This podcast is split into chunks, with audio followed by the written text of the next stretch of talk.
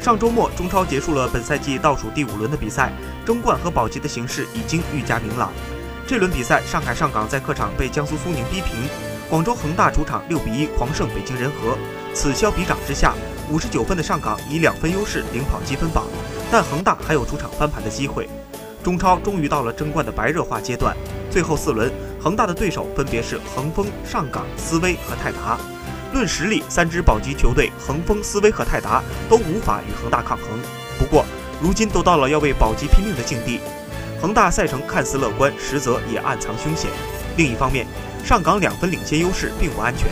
况且在交手恒大之前，上港还要主场迎战鲁能，一旦主场告负，则很有可能被恒大反超一分。所以，上海上港场场都是硬仗，没有犯错余地。